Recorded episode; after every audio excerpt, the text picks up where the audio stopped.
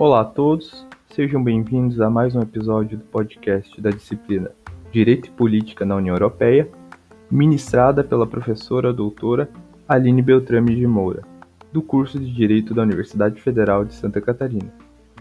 Nesse episódio, apresentado por mim, Pablo, e por minha colega Renata, que contou com a contribuição da Isadora, do Guilherme e do Antônio, trataremos do tema Direito Internacional Privado Europeu.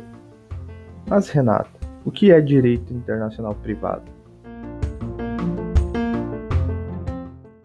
Bem, Pablo, sobre isso podemos dizer que, com o advento da globalização, promoveu-se uma intensificação das relações entre indivíduos de diferentes nacionalidades que, por conseguinte, estão submetidos a diferentes ordenamentos jurídicos.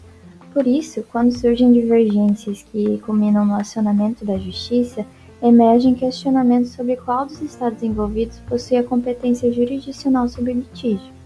Nesse sentido, o direito internacional privado apresenta-se como alternativa para a regulamentação da aplicação do próprio direito em âmbito mundial, buscando intersecções representadas pelas regras de conexão ou pelas normas indiretas.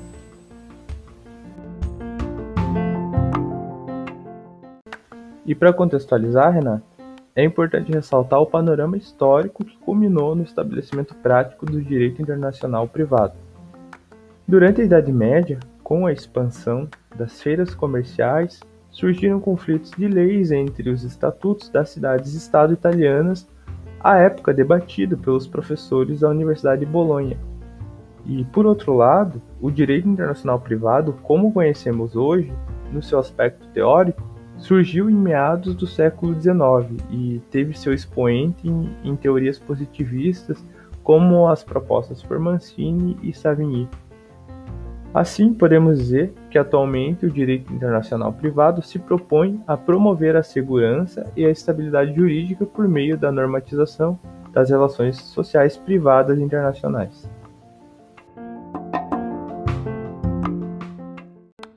Além disso, existem alguns parâmetros que, por se relacionarem ainda que indiretamente com o foro, facilitam a definição do direito nacional preponderante em cada caso concreto.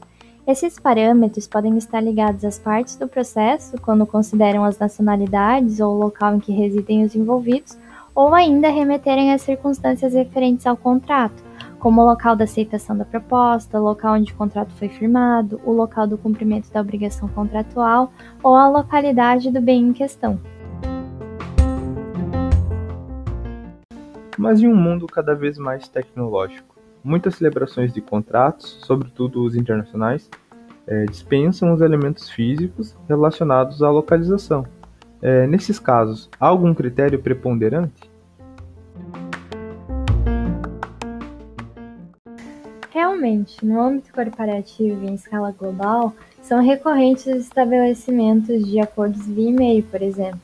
Por isso, recomenda-se a prévia discussão entre as partes e a delimitação da lei regente em uma das cláusulas do contrato internacional, ou seja, já na elaboração da redação contratual é possível atenuar esse impasse. Caso essa cautela não seja tomada, cabe ao juiz deliberar acerca da lei aplicável, com base no somatório dos critérios que eu elenquei anteriormente.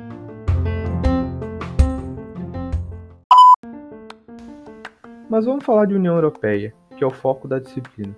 Foi falado de direito internacional privado, e em outros lugares também ouvimos falar sobre direito comunitário europeu. Quais seriam as diferenças entre eles?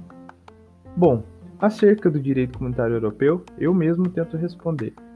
Ele tem uma natureza muito mais institucional, pública mesmo, ainda que envolva as relações que dizem respeito à aplicação aos particulares dos tratados firmados entre os Estados-membros. Mas é importante ressaltar que há questões que envolvem relações contratuais entre duas partes localizadas em países diferentes da União Europeia e que são regulamentadas pelo direito comunitário.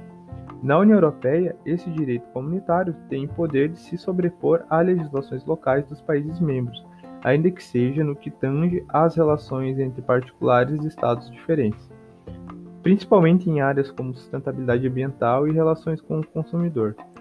É, por exemplo, há algo nesse sentido previsto no artigo 114, número 13 do Tratado sobre o Funcionamento da União Europeia.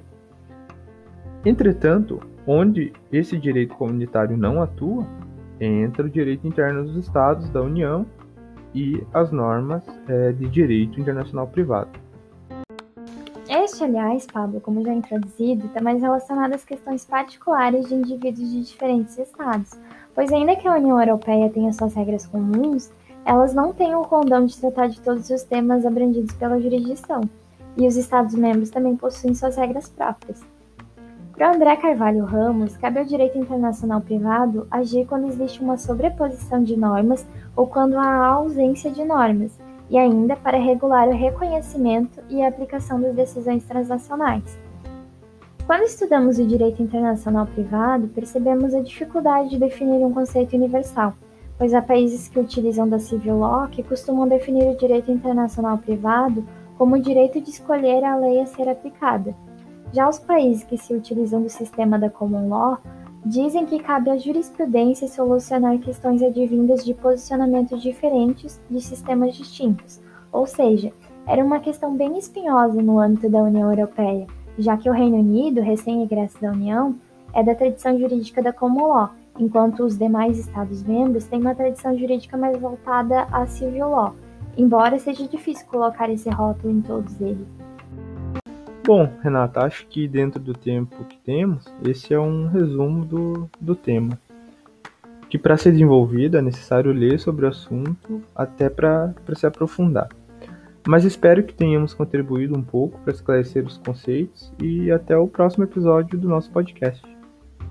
É isso aí, Pablo. Valeu, até a próxima.